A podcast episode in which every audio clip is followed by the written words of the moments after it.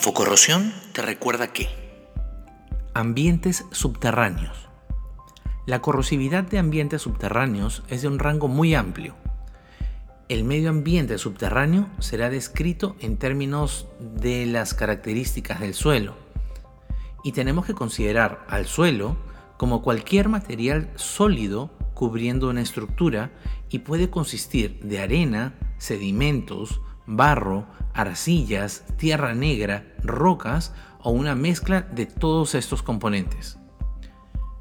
Un factor importante en la corrosividad del suelo es que el medio puede variar mucho sobre grandes distancias y cortas distancias. Asimismo, los ambientes subterráneos pueden variar con el tiempo. En algunos lugares, la variación de estaciones puede ser significante las condiciones del suelo durante el año deben de ser consideradas en la etapa de diseño de estructuras enterradas.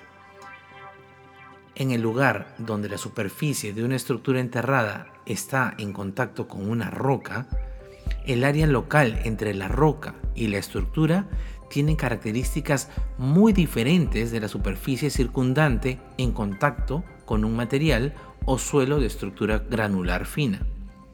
La mayoría de estructuras son enterradas en suelo muy irregular y el control o falta de control del relleno puede tener un gran efecto en la corrosividad del ambiente subterráneo. Entre más uniforme sea el medio ambiente, menos agresivo será. Esto fue Infocorrosión te recuerda que...